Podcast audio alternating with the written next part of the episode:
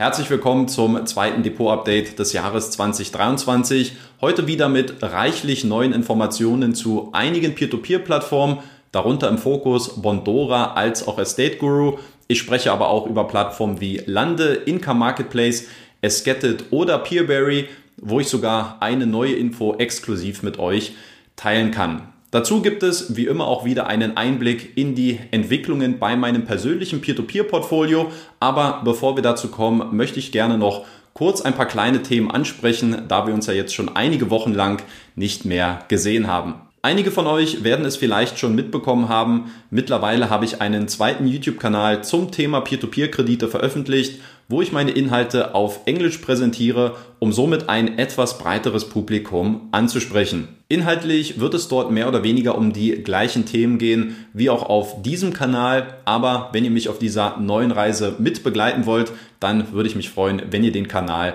abonniert. Ein zweites Thema betrifft das alljährliche Community Voting zu euren beliebtesten Peer-to-Peer-Plattformen. Mittlerweile jährt sich diese Umfrage ja schon zum dritten Mal und ich würde mich sehr darüber freuen, wenn ihr euch auch in diesem Jahr wieder zahlreich mit eurem Feedback und euren Erfahrungswerten daran beteiligt. Den Link, den findet ihr dazu unten in der Videobeschreibung und auf der Seite selbst gibt es dann weitere Erklärungen, wie die Umfrage funktioniert. Und zu guter Letzt auch noch die Frage Tabelle oder Säulendiagramm, wozu das Meinungsbild im letzten Video ja relativ ausgeglichen gewesen ist. Ich habe mich jetzt letztlich für die Tabelle entschieden, weil ich das persönlich einfach etwas übersichtlicher und auch kompakter finde und man hier zudem auch meinen persönlichen Investitionsstatus ablesen kann. Nichtsdestotrotz, es wird aber immer wieder auch an einigen Stellen Säulendiagramme geben. Deswegen haben wir hier am Ende so eine Art Hybridlösung, mit der hoffentlich alle Parteien leben können. Gut, dann starten wir mal durch und schauen uns zunächst mal mein persönliches Peer-to-Peer-Portfolio an und welche Entwicklungen es hier auch im letzten Monat gegeben hat.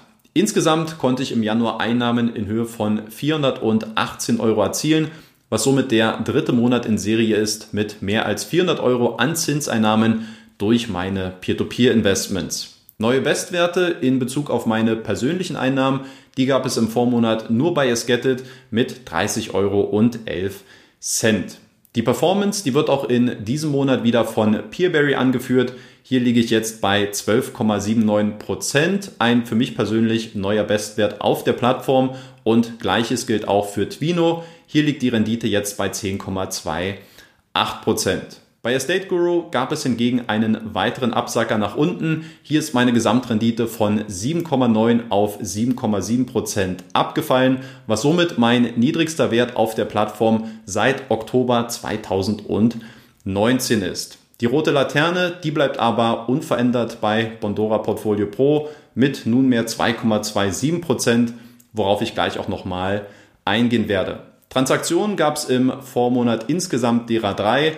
Und zwar habe ich jeweils 1000 Euro neu bei Peerberry als auch bei Esketit investiert und auf der anderen Seite sind 1000 Euro von Twino abgeflossen.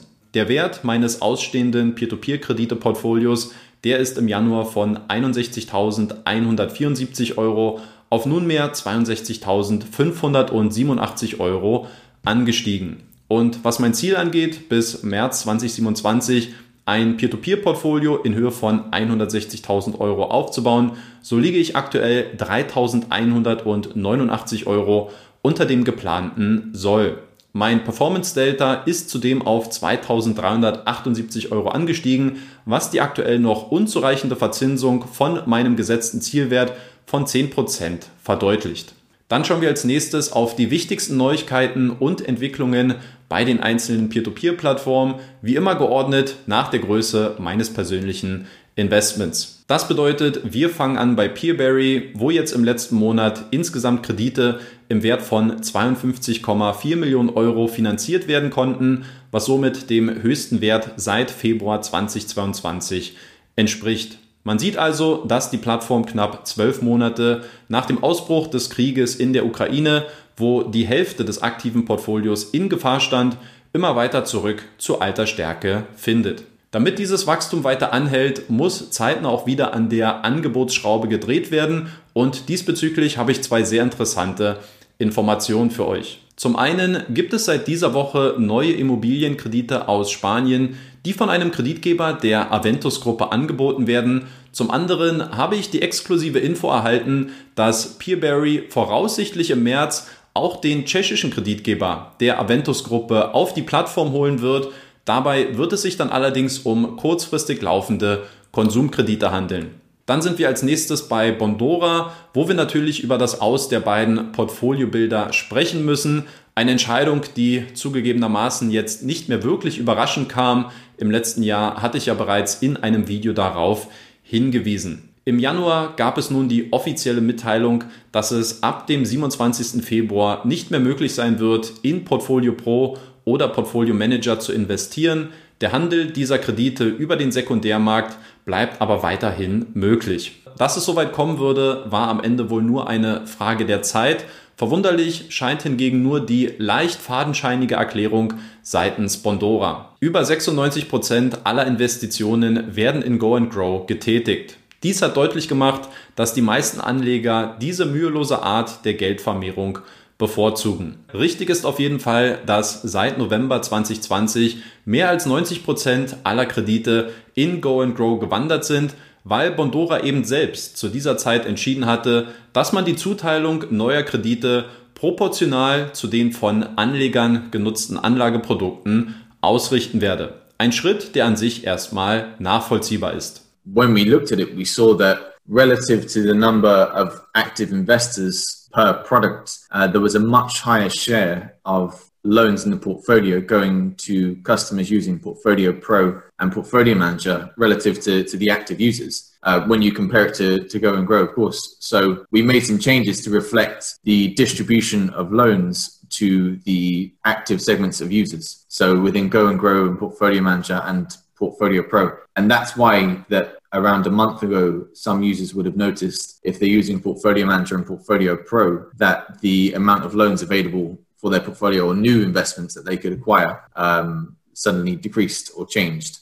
Allerdings hat Bondora damit auch selbst das Ende der beiden Portfoliobilder eingeleitet. Denn je weniger neue Kredite zur Verfügung stehen, desto weniger können Anleger ihr Geld über die beiden Anlageprodukte investieren. Die Folge war ein monatelang diskutierter Cash-Track bei vielen Anlegern, die daraufhin ihr Geld abgezogen und die somit die Nachfrage weiter verringert haben. Hinzu kommen noch die Entscheidungen von Bondora, dass man erstens gar nicht erst die neuen Kredite aus den Niederlanden über die Portfoliobilder angeboten hat und zweitens, dass neue Anleger ab einem gewissen Zeitpunkt auch gar keinen Zugriff mehr auf die Portfoliobilder-Produkte bekommen haben. Insofern ist das Aus von Portfolio Pro und Portfolio Manager in erster Linie eine von Bondora forcierte Entscheidung und erst in zweiter Linie eine von den Investoren getriebene Entwicklung.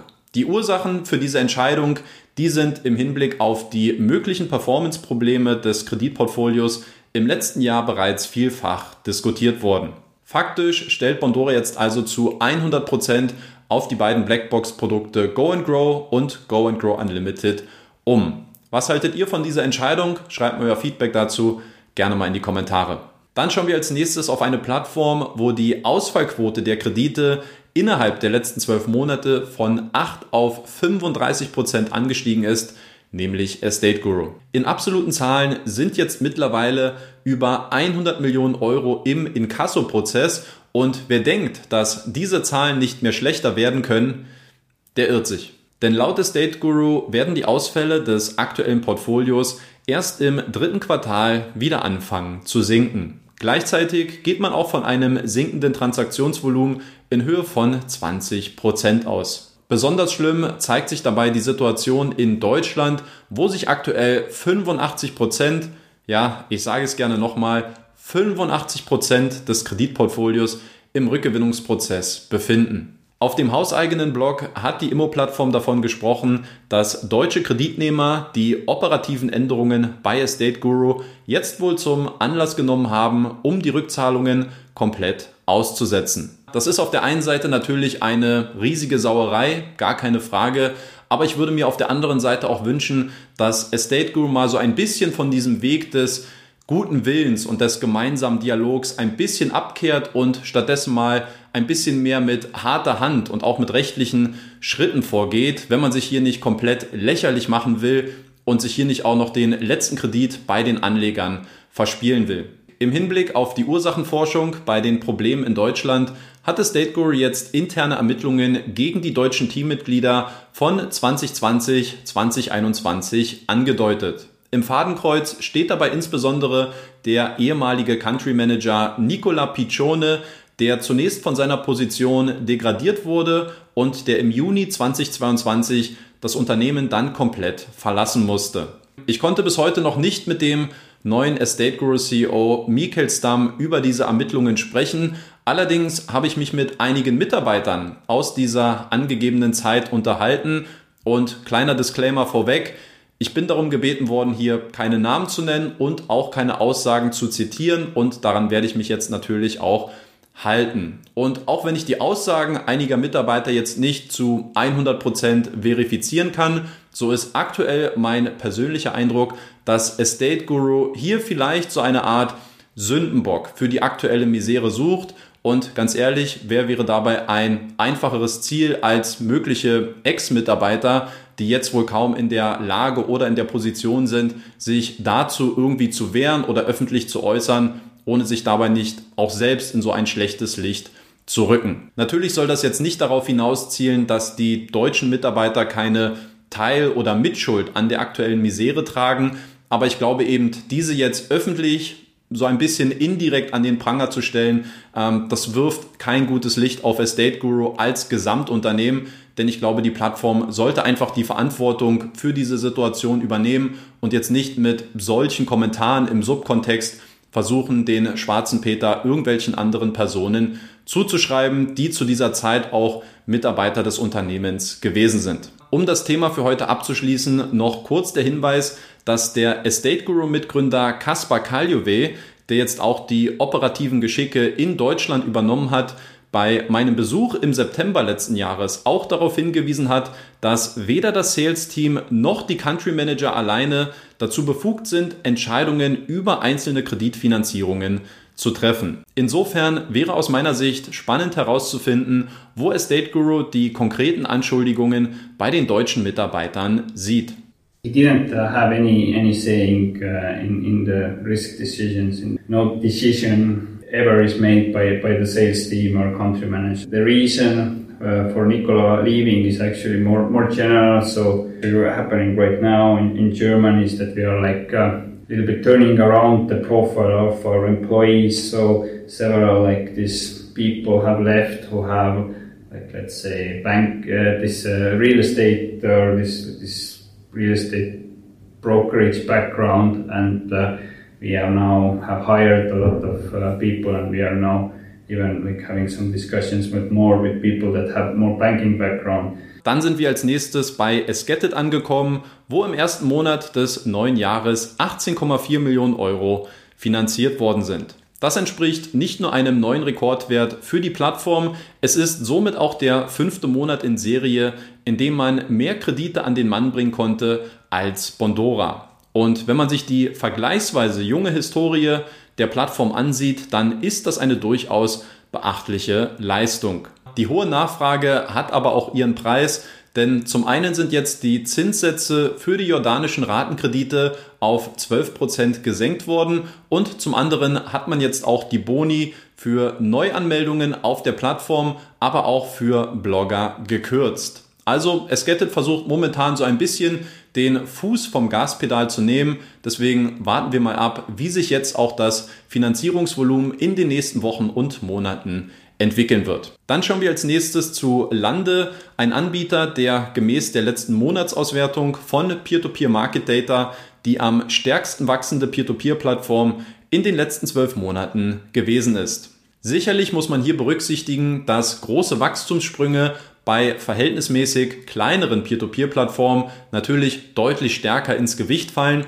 Dennoch würde ich sagen, ist es ein guter Indikator dafür, dass die Popularität bei Lande definitiv zugenommen hat. Trotz der Saisonalität und dem daher etwas geringeren Angebot konnten im Januar immerhin 558.000 Euro an Agrarkrediten finanziert werden, was circa 60 Prozent mehr gewesen sind als noch im Vorjahresmonat.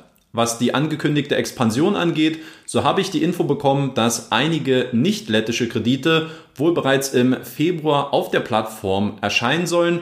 Ein größerer Anschub an Krediten wird hingegen erst im März erwartet, wenn viele Farmer die saisonalen Finanzierungsangebote in Anspruch nehmen werden. Und zum Abschluss blicken wir noch auf Income Marketplace, wo man zuletzt den lettischen Kreditgeber Finto Capital verabschiedet hat weil dieser eine neue und langfristige Finanzierungsquelle zu günstigeren Konditionen erschließen konnte. Daraufhin sind am 17. Januar sämtliche Finto-Darlehen in den Rückkaufstatus übergegangen. Geplant war ein vollständiger Rückkauf aller offenen Verbindlichkeiten inklusive Verzugszinsen innerhalb eines Zeitraums von zwei Wochen.